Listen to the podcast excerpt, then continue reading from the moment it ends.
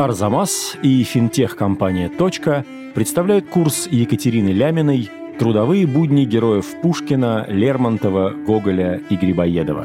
Лекция шестая. Живописцы, скульпторы и архитекторы.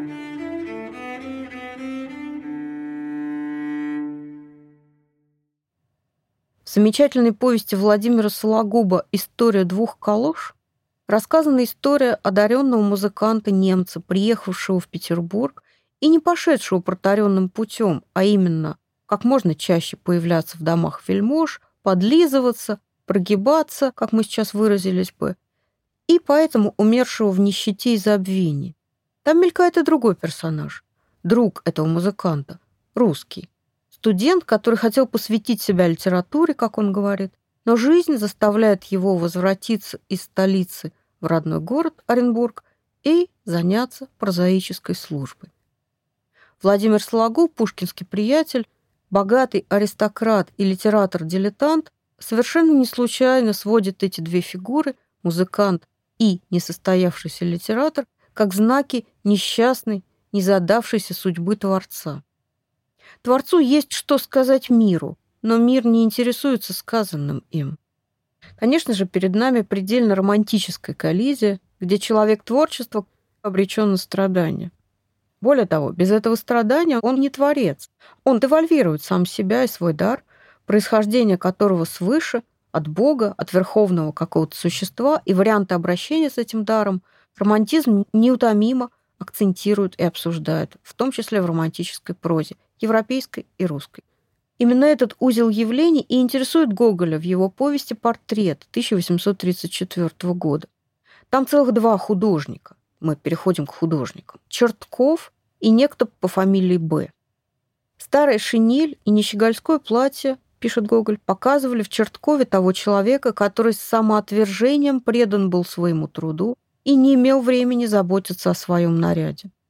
Его заносят в скверную ловчонку, на одном из петербургских рынков, он роется в картинах и, наконец, находит нечто, поразившее его с профессиональной точки зрения. Художник стоял несколько времени неподвижно перед одним портретом в больших, когда-то великолепных рамах. Это был старик с лицом бронзового цвета, скулистым, чахлым. Как ни был поврежден и запылен портрет, но когда удалось ему счистить с лица пыль, он увидел следы работы высокого художника. Портрет, казалось, был не кончен, но сила кисти была разительна. Необыкновеннее всего были глаза. Они просто глядели, глядели даже из самого портрета, как будто разрушая его гармонию своей странной живостью. Эти магические свойства, которые явно совершенно отразились на портрете, оказываются губительными. Чертков губит свой дар. Но дело не только в таинственной и злобной силе этого портрета. Дело еще в некоторой склонности, которую в Черткове замечает его наставник. Молодой Чертков был художник с талантом. Вспышками и мгновениями его кисть отзывалась наблюдательностью, соображением, шибким порывом приблизиться более к природе. «Смотри, брат», — говорил ему не раз его профессор, — «у тебя есть талант. Грешно будет, если ты его погубишь, но ты нетерпелив. Смотри, чтобы с тебя не вышел модный живописец. У тебя и теперь уже что-то начинает слишком бойко кричать краски. Рисунок у тебя не строг, а подчас и вовсе слаб, линия не видна. Ты уж гоняешься за модным освещением, за тем, что бьет на первые глаза. Берегись, тебя уж начинает свет тянуть. Уж я вижу у тебя иной раз на шее щегольской платок, шляпа с лоском. Оно заманчиво. Можно пуститься писать модные картинки, портретики за деньги. Да ведь на этом губится, а не развертывается талант. И действительно, по логике гоголевского портрета, Чертков губит сначала себя, потом, разбогатев на портретах серийного производства, на штампованных, клишированных работах, начинает скупать работы других художников и уничтожает их, то есть совершает фактически просто преступление против искусства, а затем губит даже свою жизнь. А портрет, принесший ему это несчастье, продолжает свое существование. Понятно, что Гоголь символически осмысляет искусство, хотя рассказывает некоторую вполне цепляющуюся за реальность окружавшую его историю. Нас же интересует другое – неустанный труд и самоотречение, которые составляют суть деятельности художника и в еще большей степени скульптора и архитектора. Мы говорили о сомнительности статуса литератора, поэта. В этой перспективе занятия изобразительными искусствами еще более сомнительны, ведь они включают физический труд, которым дворянину заниматься негоже. Работа – это работа физическая, работа руками, и она не равна службе. Для нас сейчас это практически эквивалентные понятия. Мы можем сказать, ну все, я пошел на работу, подразумевая, что мы пошли на службу. Мы можем поменять эти слова местами, смысл не изменится. Для XIX века и тем более для XVIII это принципиально разные понятия. Работают руками, служат императору. Художник же торчит в мастерской, он вечно заляпан красками, он стоит у мольберта или вообще мокнет под дождем и мерзнет и умирает от жары на этюдах. Скульптор месит глину или воск, отливает свои скульптуры, то есть имеет дело с раскаленным металлом, с формой, с обрешеткой и так далее. Архитектор же не только чертит, но и плотно занят на строительстве потом, когда воплощает свой замысел. Это пыль, грязь, это ругань, это необразованный, грубый рабочий. И поэтому вот эта сфера практически полностью не дворянская. В Академии художеств, основанной при императрице Елизавете Петровне в 1757 году, получали образование и дипломы почти исключительно не дворяне. Дворяне же либо, если им очень сильно хотелось, посещали занятия вольнослушателями, либо, если хотели официального признания и, выражаясь нашим языком, диплома, представляли сделанные ими как самоучками работы в специальную комиссию Академии художеств и уже тогда могли рассчитывать на звание действительного художника. Вот так это звание получил замечательный живописец Алексей Венецианов. В Академии художеств учились долго, и в этот период и после волей-неволей приходилось зарабатывать халтурой. Об этом рассказывается в повести «Живописец» Николая Полевого. Мне пришлось спросить одного старика-живописца, который, смотря в большие очки, с помощью молодого ученика своего списывал одну из огромных картин Каналетти. Дело происходит в Эрмитаже, куда художники приходили с разрешений владевшего Эрмитажем императора или императрицы списывать полотна, копировать их. «Вот, сударь, в десятый раз списываю эту картину», — сказал мне старик, когда я начал с ним разговор о его работе. «В десятый. Может быть, вы находите в ней какое-нибудь высокое достоинство? Судите о ней как опытный художник и стараетесь особенно изучить ее? О, нет, в замешательстве отвечал старик. Я, конечно, сударь, старый художник, понимаю красоты этой картины, две или три копии сделал с нее в самом деле совершенные. Но эту копию делаю я, как простой мазилка. Как это? А вот видите, славный художник, известный наш декоратер, говаривал, «Злава злавой, а теньга теньгой». Здесь передразнивается акцент иностранца, который приехал быть художником в России.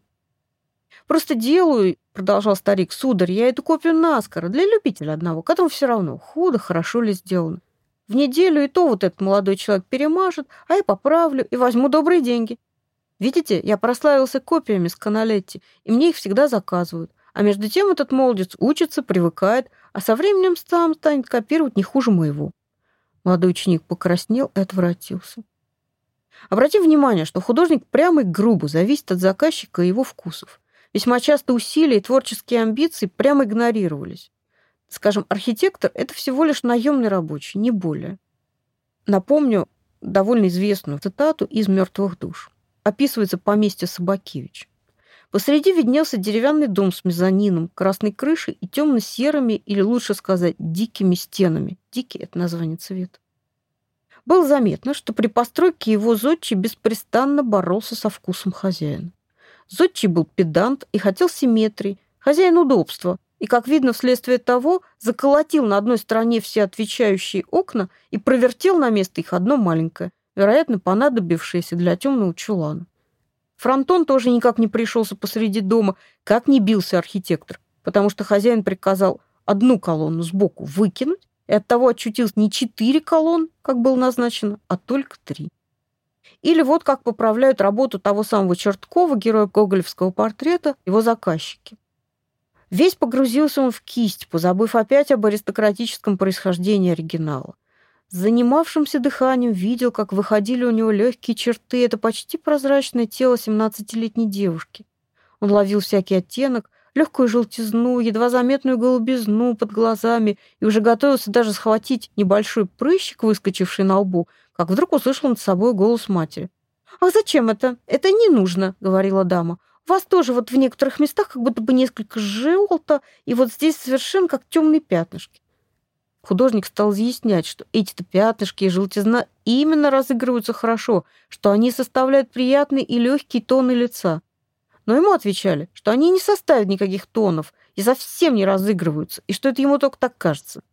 «Ну, позвольте здесь в одном только месте тронуть немножко желтенькой краской», сказал простодушный художник. Но этого-то ему и не позволили. Объявлено было, что лист только сегодня немножко не расположен, а что желтизны в ней никакой не бывает, и лицо поражает особенно свежестью краски. Конечно, все это требования, ограничения и, в общем, довольно топорные претензии на понимание живописи или других искусств ведет к сильной фрустрации.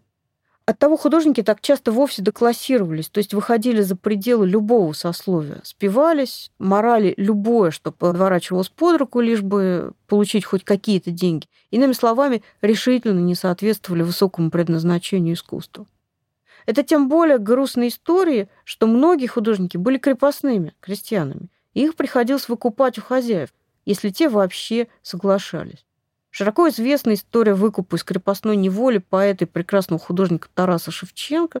Многие петербургские литераторы, в частности Жуковский, Пушкин, Владимир Сологуб, уже упомянутые, скидывались просто на это для того, чтобы Шевченко наконец выкупить у его хозяина.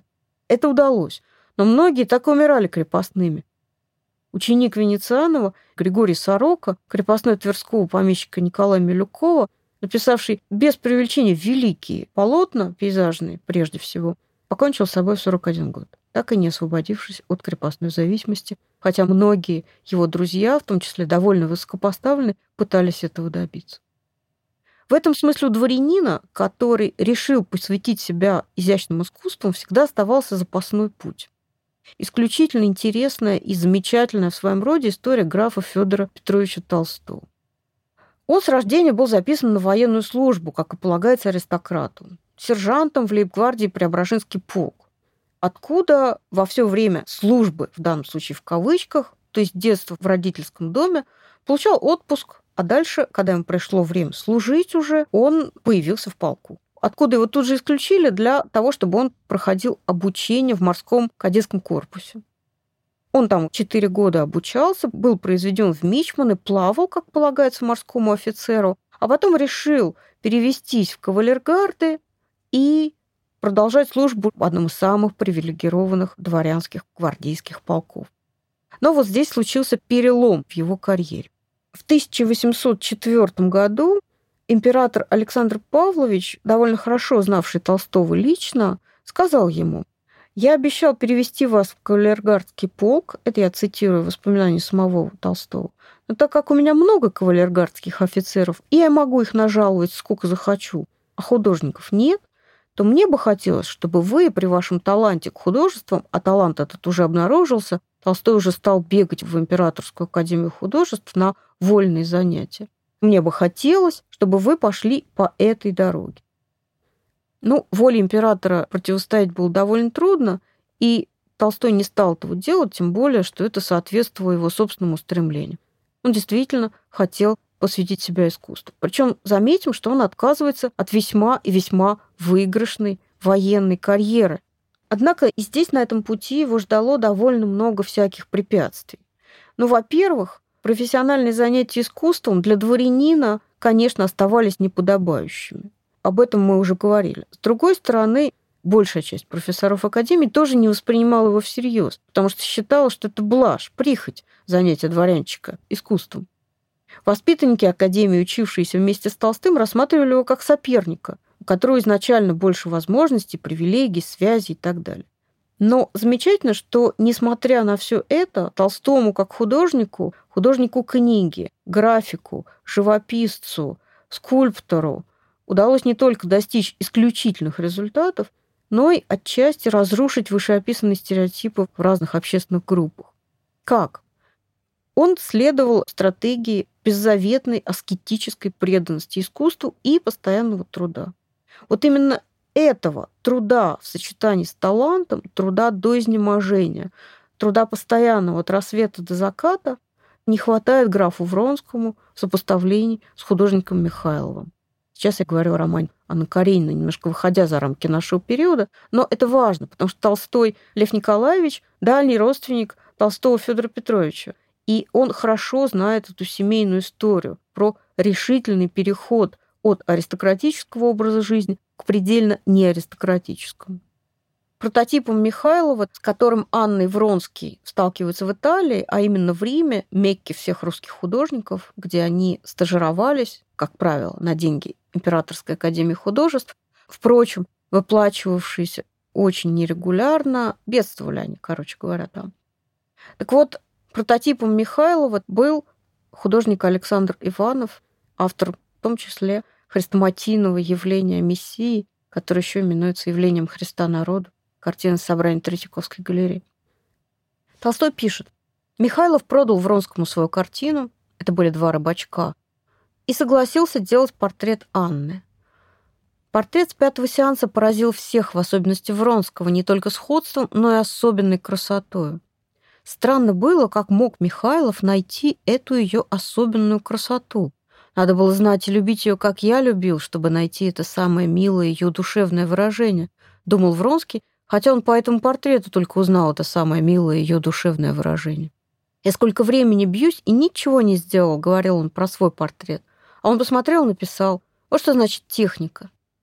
«Это придет», — утешал его Голенищев, понятии которого Вронский имел и талант, и, главное, образование, дающее возвышенный взгляд на искусство. Убеждение Голенищева в таланте Вронского поддерживалось еще и тем, что ему нужно было сочувствие и похвалы Вронского его статьям и мыслям, и он чувствовал, что похвалы и поддержка должны быть взаимны. Это как какие-то кукушка и петух. Голенищев – литератор, Вронский – художник, и тот, и другой – любители, и явно чувствуя себя как дворяне неуверенно на этом поприще, даже для 70-х годов, которые описывает Толстой, они нуждаются во взаимной поддержке. Михайлов был совсем другим человеком в чужом доме, и в особенности в палаццо у Вронского. Он был неприязненно почтителен, называл Вронского «ваше сиятельство», и никогда, несмотря на приглашение Анны и Вронского, не оставался обедать и не приходил иначе, как для сеансов. Вообще Михайлов своим сдержанным и неприятным, как бы враждебным отношением очень не понравился им, когда они узнали его ближе. И они рады были, когда сеансы кончились, в руках остался прекрасный портрет, а он перестал ходить. Голенищев первый высказал мысль, которую все имели. Именно, что Михайлов просто завидовал Вронскому. Положим, не завидует, потому что у него талант, но ему досадно, что придворный и богатый человек, еще граф, ведь они все это ненавидят, без особенного труда делает то же, если не лучше, чем он, посвятивший на это всю жизнь. Замечательно, что эти глубоко ироничные строчки, высмеивающие притязания не художников, не посвящающих всю свою жизнь искусству людей на причастность к творчеству, пишет Толстой. Радикальный преобразователь дворянского образа жизни и в то же время профессиональный писатель, и в то же время сам себе хозяин, человек, который свой стиль жизни, превратил в свою визитную карточку, приковал к нему внимание всего мира и в итоге остался самим собой. Над курсом работали редактор Дарья Тимченко, фактчекер Михаил Трунин, звукорежиссер Елена Спичакова, выпускающий редактор Виктория Малютина-Лукашина. Запись сделана в студии «Резонант Артс» в Москве. Мы благодарим Кирилла Гликмана за помощь с расшифровками. Титры читал Алексей Пономарев. Курс подготовлен совместно с финтех-компанией «Точка». Если вы хотите создавать и поддерживать сервисы для предпринимателей, смотрите вакансии на сайте «Точки» в разделе «Работа» по адресу .com/hr. Слушать эти лекции удобнее всего в мобильном приложении «Радио Арзамас». Кроме них, вы найдете там все наши курсы, подкасты и аудиоматериалы, в том числе те, которых больше нет нигде. Скачивайте приложение «Радио Арзамас» в App Store и Google Play.